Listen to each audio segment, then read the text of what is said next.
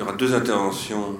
Au départ, trois étaient prévues, mais Catherine Perret ne veut pas être là, donc ce sera d'abord euh, Marc Répond, ensuite moi-même. Je vais dire quelques mots juste d'introduction. Euh, vous l'avez bien compris, euh, nous avons décidé de mettre ce thème de la démocratie participative dans nos séances de cette année dans un contexte très particulier qui est celui de la campagne électorale qui vient de commencer en France. Pas prévu, il n'était pas prévu que nous travaillions sur ces questions cette année. On avait plutôt prévu de travailler sur les, questions liées à l'éducation en particulier. On le fera d'ailleurs dans une prochaine séance. Euh, mais euh, nous avons pensé qu'il était indispensable d'intervenir et de débattre avec vous autour de cette question de la démocratie participative qui est portée aujourd'hui par une candidate à l'élection présidentielle, mais qui nous paraît mériter, euh, outre cet élément factuel et de contexte, de la campagne électorale qui nous paraît mériter une réflexion très approfondie. Nous prenons cette question très au sérieux. Voilà. Euh, ça ne veut pas dire que nous allons la traiter euh, dans le style euh, actuel qui est celui de, cette campagne, bien entendu. Nous voudrions essayer de la reprendre dans des, questions un peu, je dirais, fondamentales, axiomatiques et philosophiques. Voilà, j'en dirai pas plus. Je crois que la salle est, euh, disponible jusqu'à 17h. Et je vais laisser Marc Crépon commencer puisque j'interviendrai en deuxième. Bien, merci beaucoup Bernard. Donc j'ai donné à cette euh, intervention dans ce contexte que vient de rappeler Bernard Stiegler un intitulé. Euh, l'intitulé de mon propos aujourd'hui, c'est La démocratie en défaut. Le réquisite d'une démocratie participative ne s'est pas imposé par hasard dans le climat de pré-campagne électorale qui est le nôtre depuis déjà plusieurs mois. Il est conditionné par la concomitance de deux phénomènes dont il convient de penser et de mesurer l'articulation. D'abord, il ne se laisse pas comprendre, indépendamment du constat inquiétant que confirment les chiffres croissants de l'abstention enregistrée lors des derniers scrutins, d'une désaffection des citoyens pour les élus censés les représenter et de leur défiance. Il procède directement d'une crise de la représentation politique à laquelle aujourd'hui aucune démocratie n'échappe. Or, rien n'indique, rien ne permet de penser qu'on puisse pour autant se passer de représentation, qu'une démocratie sans élus, sans représentants soit possible. C'est pourquoi cette crise de la représentation constitue une menace pour la démocratie elle-même, en tant qu'elle pourrait faire encore l'objet d'un attachement et d'un désir. Conforter le premier, l'attachement, susciter le second, le désir, pourrait apparaître dans ces conditions comme une urgence, une urgence à laquelle répondrait précisément l'exigence et le projet d'une démocratie plus participative. Encore faut-il distinguer attachement et désir, qui ne doivent pas être pris comme des synonymes.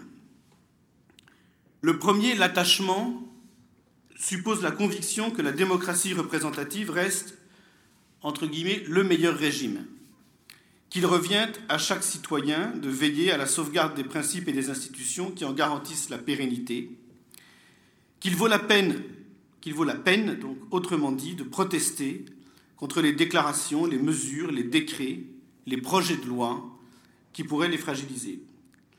Il implique qu'aucune des angoisses, des inquiétudes, des peurs qui suraffectent les individus ne pourrait, quoi qu'il arrive, les conduire à transiger sur ces principes. Il exige en conséquence que soit entretenue la mémoire vivante des luttes incessantes qui ont fait de la démocratie et qui en font encore un peu partout dans le monde une conquête. Cet attachement, donc, est inséparable d'un travail de mémoire, des défaites comme des victoires de la démocratie, et d'une pratique orientée des diverses technologies qui en constituent le support. Le désir est autre chose. Il fait, par essence, de la démocratie l'objet d'un défaut. Désirer la démocratie, c'est partir du principe qu'elle est encore à venir,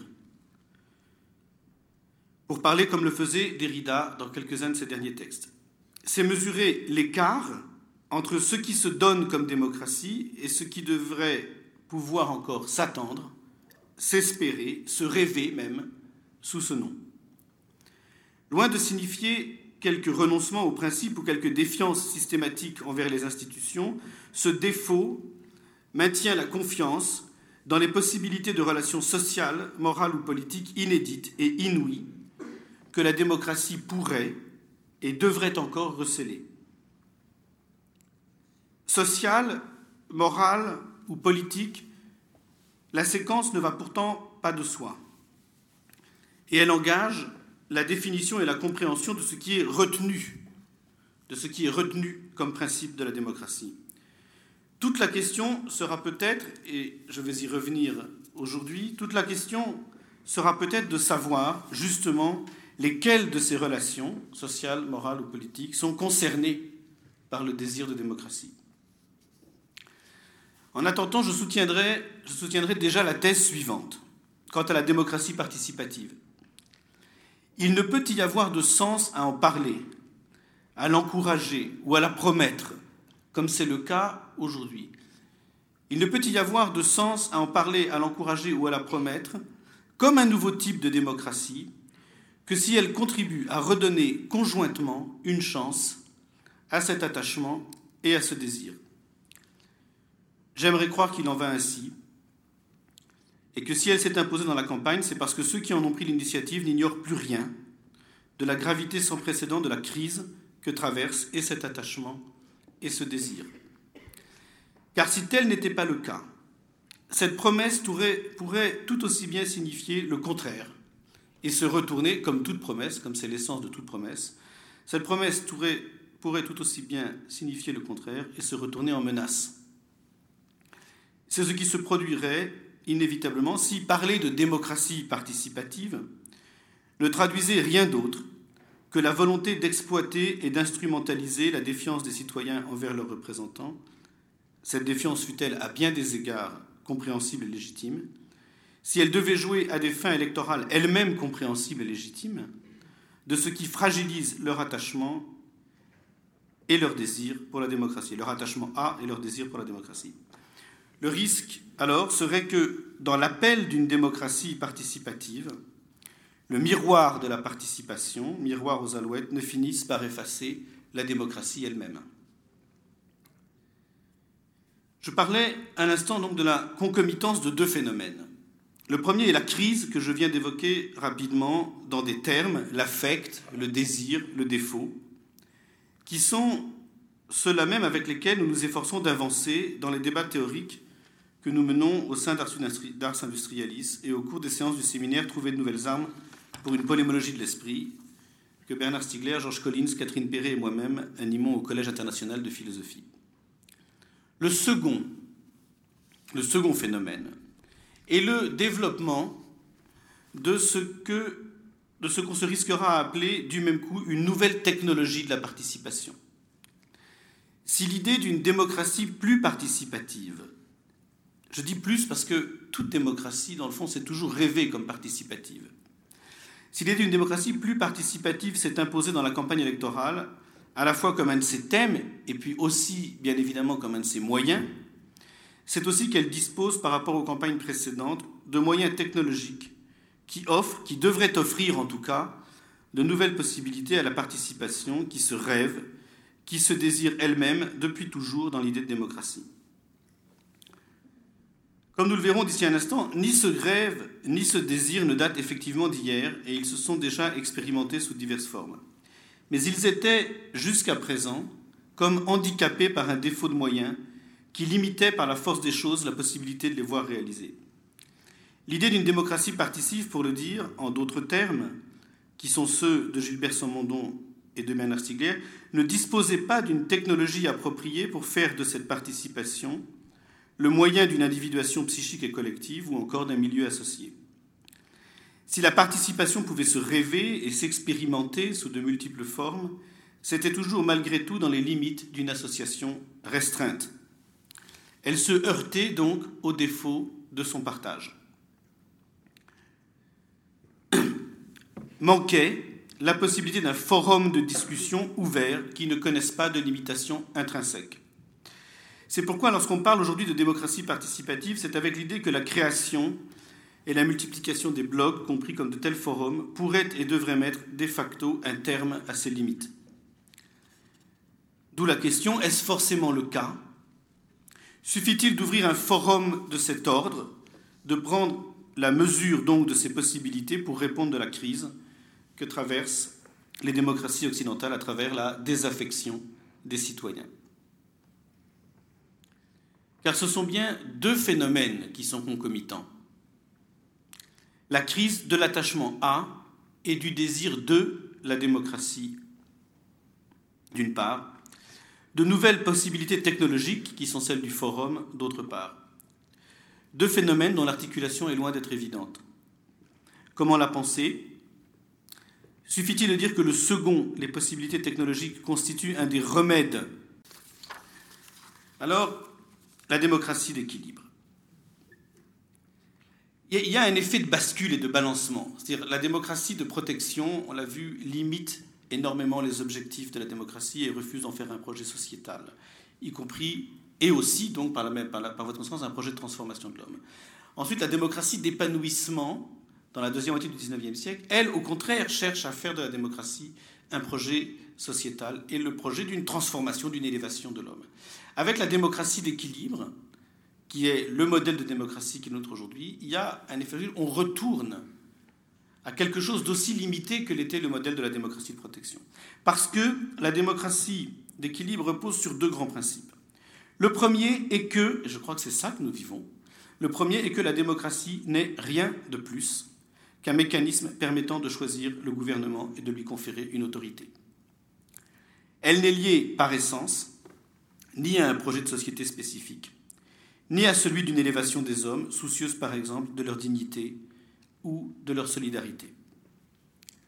Le second est que ce mécanisme se résume à une concurrence permanente entre deux équipes ou plus de politiciens, les élites politiques, qui se sont désignés eux-mêmes, rangés en partis politiques, qui se disputent les votes grâce auxquels ils n'auront le droit de gouverner, ils auront le droit de gouverner jusqu'aux prochaines élections. Quant aux citoyens qui n'appartiennent pas à ces équipes, leur participation démocratique se cantonne pour l'essentiel dans le choix de l'une ou l'autre d'entre elles, en fonction de leurs préférences, pour le type de produit politique, mesures, projets de loi, annonces, promesses, une réduction d'impôts par-ci, leur augmentation par-là, un peu plus de sécurité, un peu moins de professeurs, etc., etc., qui sont censés les différencier. Alors, on l'aura compris, le propre de ce modèle, dont le premier théoricien est Joseph Schumpeter, dans un livre intitulé Capitalisme, socialisme et démocratie. Le propre de ce modèle est de se calquer sur le marché, l'offre et la demande, en faisant des électeurs les consommateurs potentiels des produits que leur proposent des entrepreneurs concurrents. Tandis que les contradictions du second modèle mettaient toujours le risque d'une pluralité de demandes anarchiques et explosives. C'est ça le risque de la démocratie des D'une pluralité de demandes anarchiques et explosives, les partis politiques constituent dans ce troisième modèle le filtre qui les canalise et les oriente en fonction de l'offre qu'ils sont prêts à proposer. La démocratie ainsi devient le mécanisme qui équilibre l'offre et la demande en s'appuyant sur le seul instrument susceptible d'y parvenir, un système de partis politiques comparable à des entreprises, offrant des ensembles de produits politiques différents, parmi lesquels les électeurs font leur choix par la voie de la majorité. De ce modèle, alors vous direz tout à l'heure si ça vous semble être le modèle de démocratie dans lequel nous vivons aujourd'hui, si c'est ça, la démocratie qu'on connaît. De ce modèle, il est aisé de voir qu'il pose divers types de problèmes qui, me semble-t-il, ne sont pas étrangers à la crise qui euh, m'a servi de point de départ il y a un moment. Le premier, évidemment, est de savoir jusqu'à quel point le consommateur est souverain quant à sa maîtrise de la demande. Il est probable que si un surcroît de participation démocratique s'impose, si aujourd'hui c'est devenu un thème de la campagne, si c'est devenu ce dont tout le monde parle, si un surcroît de participation démocratique s'impose, s'annonce comme une exigence, c'est entre autres parce que rien ne semble moins assuré que cette souveraineté. Mais alors il faut analyser l'ensemble des facteurs qui la confisquent. Il faut se demander notamment si, en renonçant au projet d'une démocratie d'épanouissement, en refusant de faire de la démocratie un projet sociétal, le projet d'une individuation psychique et collective, ce n'est pas précisément cette souveraineté qui n'aurait plus rien à voir avec celle que l'on prête de façon bien illusoire aux consommateurs, si ce n'est pas cette souveraineté qui est confisquée. Ce qui entre en considération ici, on l'aura compris, ce n'est rien de moins ce que Bernard désigne sous les noms de misère symbolique et de misère spirituelle. En faisant des citoyens électeurs, d'hypothétiques consommateurs, de produits politiques, dont en réalité ils ne maîtrisent pas l'offre, et dont il faudrait analyser alors par quels canaux, avec quelles technologies ils leur sont imposés. Donc en faisant des citoyens électeurs d'hypothétiques consommateurs de produits politiques, le modèle de la démocratie d'équilibre ne fait que transposer la misère symbolique et spirituelle que produit le marché sur le plan politique. Telle est sans doute l'une des raisons majeures pour lesquelles il est en crise. D'un tel constat, il est possible en effet de tirer plusieurs conclusions. La première concerne l'attachement et le désir. En imposant le schéma biaisé de l'offre et de la demande, la démocratie d'équilibre fragilise le premier, l'attachement, et compromet le second, le désir. Elle entame l'attachement. Je crois que cette entame-là, c'est vraiment quelque chose qui doit aujourd'hui susciter notre plus extrême vigilance. Elle entame l'attachement parce qu'elle l'expose à une suite sans fin de, de, déceptions. Elle distille la conviction redoutable que finalement, les élites politiques, parce qu'elles contrôlent l'offre et la demande, n'entendent jamais, il y a toute cette thématique de l'écoute, de l'entente, de l'audition, elle distille la conviction redoutable que finalement les élites politiques, parce qu'elles contrôlent et l'offre et la demande, n'entendent jamais et n'offrent encore moins ce que les citoyens s'imaginent leur demander d'eux-mêmes et par eux-mêmes. Tout alors peut être instrumentalisé. Tout se prête à des calculs dont rien ne garantit qu'ils ne finiront pas un jour, et c'est dans le fond ce que tout le monde redoute depuis le 21 avril, dont rien ne garantit qu'ils ne finiront pas un jour par venir à bout du peu d'attachement qui demeure. Il n'est qu'à se souvenir de ce qu'il en fut justement dans les semaines et les mois qui précédèrent le 21 avril, du fantasme, de l'exploitation, de la manipulation, et pour finir de la construction de la prétendue demande sécuritaire des gens honnêtes. Quant au désir de démocratie, il n'est pas sûr qu'il puisse trouver sa place dans l'hypothétique circuit de l'offre et de la demande. S'il est un consensus que partagent la plupart des équipes concurrentielles, c'est que le système démocratique dont ils sont les représentants est solide, qu'il tient bon. Quelle place pourrait-il y avoir dans ces conditions pour son désir et pour son rêve? Le défaut de démocratie dans la conscience de ces élites. C'est ailleurs qu'il faut le chercher. Et son rêve, c'est ailleurs qu'il faut l'encourager, comme prétendent le faire depuis des décennies les puissances occidentales, en donnant des leçons de démocratie au reste du monde, avec l'assurance de ceux qui en sont les dépositeurs de ces principes, fût-ce au mépris du droit, c'est-à-dire en repliant le manque de démocratie qui caractérise effectivement un certain nombre d'États et de systèmes dans le monde, c'est-à-dire en repliant le défaut de démocratie, ce que ici j'essaye d'appeler le défaut de démocratie, sur le manque de démocratie, ce qui n'est pas la même chose. Le manque de démocratie, effectivement, c'est il y a un certain nombre d'États dans le monde euh, euh, euh, que cela caractérise tragiquement. Le défaut de démocratie, c'est encore une autre chose. Et replier le défaut de démocratie sur le manque de démocratie, c'est évidemment court-circuiter toute possibilité de penser quelque chose comme le désir de démocratie.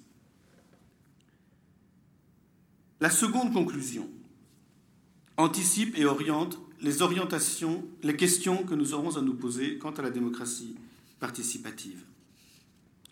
Elle nous permet d'avancer dans l'analyse esquissée plus haut de la crise que traverse à la fois l'attachement à et le désir de la démocratie. Comme on l'a vu, le modèle de la démocratie d'équilibre signe le renoncement signe le renoncement à ce que je me risquerais à appeler, en pesant mes mots, l'utopie démocratique, qu'il faut entendre, cette utopie, comme le rêve d'une individuation psychique et collective spécifique, celle qui donnerait à chacun la possibilité d'une invention idiomatique de sa singularité et du partage de cette individuation. Si un autre modèle de démocratie s'impose, celui de la démocratie de participation, ce ne saurait être autrement, par conséquent, qu'avec le souci de remédier à cet abandon, de remédier à l'abandon du rêve d'une invention idiomatique de la singularité et du partage de cette individuation. Remédier à cet abandon en créant les conditions de cette individuation et de ce partage. Ce qui s'impose ici, ce qui s'impose alors, c'est non seulement, comme on tente de le faire à Ars Industrialis, une analyse rigoureuse de ce qui leur fait obstacle, qui concerne l'usage imposé des technologies de l'esprit, mais aussi pour que la participation, parce que dans le fond c'est le risque en ce moment, pour que la participation ne soit pas un vain mot ou un cotère sur une jambe de bois, l'invention urgente d'une autre politique de ces mêmes technologies, celle-là même qui est toujours différée, remise à plus tard, abandonnée parce qu'elle se heurte à trop d'intérêt. Mais cela n'est pas tout. Nous devons nous souvenir aussi de ce qui a mis en échec le modèle de la démocratie d'épanouissement. Nous devons nous souvenir que ce qui a mis en échec ce modèle, c'est l'incompatibilité de son rêve, de son désir ou de ses objectifs avec la perdurance de la misère et de la pauvreté. S'il est vrai que la démocratie de participation renoue par essence avec ce rêve et ce désir, nous devons savoir que l'idée même d'une telle participation est une imposture, tant qu'elle s'accommode de cette misère ou de cette pauvreté. Voilà les deux écueils entre lesquels se tient toute idée de démocratie participative. La misère symbolique et spirituelle d'un côté, la misère matérielle de l'autre. La conjonction de ces deux écueils, c'est ce qui fait la misère politique. À méconnaître l'une ou l'autre, c'est donc effectivement une autre misère, l'une et ou l'autre, les deux ensemble. C'est une autre misère qui nous guette, la misère politique qui profite de l'une et de l'autre. Enfin, s'il est vrai que, parlant de l'avenir, nous devons éviter cette forme de repli hexagonal qui menace toujours toute élection nationale. Ça a été tragiquement le cas aux élections en 2002, le repli hexagonal. S'il est vrai, donc, que parlant de l'avenir, nous devons éviter cette forme de repli hexagonal qui menace toujours toute élection nationale. C'est sur ces deux fronts, les misères spirituelles et symboliques induites par les technologies de l'esprit et la misère matérielle produite par le capitalisme financier, que la question de la démocratie doit être posée. Pour le premier, il est clair qu'une politique des technologies de l'esprit, à l'âge des autoroutes de l'information et des sociétés de savoir, ne saurait s'enfermer dans la défense d'intérêts nationaux. Pour le second, il est certain que la crédibilité du modèle démocratique, y compris, la, y compris la démocratie de participation, implique qu'elle s'impose aux yeux de tous comme le seul régime susceptible d'assurer dans tous les domaines de l'existence ce que Amartya Sen appelle la sécurité humaine, c'est-à-dire de lutter efficacement contre la misère, la pauvreté, la famine, l'absence de soins, le défaut d'éducation, etc. La démocratie participative. J'en viens très très brièvement parce que tout que j'ai essayé de faire n'avait pour but que de nous amener au seuil de la question de la démocratie participative, dont Bernard va parler après moi, et dont nous allons parler tous ensemble, puisque aujourd'hui nous tenons particulièrement à réserver un très très très large temps à la discussion, au débat sur euh, cette question. La démocratie participative, ce n'est pas une idée nouvelle. Alors je voulais faire, et puis je ne l'ai pas fait. Je pensais que Catherine Perret serait là, donc je me suis limité dans le, dans le temps, ayant peur de, parler trop longtemps. Ce que j'aurais voulu faire ici, donc je ne l'ai pas fait, parce que je pensais que j'aurais pas le temps de le faire. Si j'avais su, je l'aurais fait. C'est une histoire de la démocratie de participation, de ces modèles. En particulier, il faudrait interroger tout ce qui a pu être rêve d'autogestion dans les entreprises, tout ce qui a pu euh, euh, être le rêve de participation euh, autour de mai 68, etc.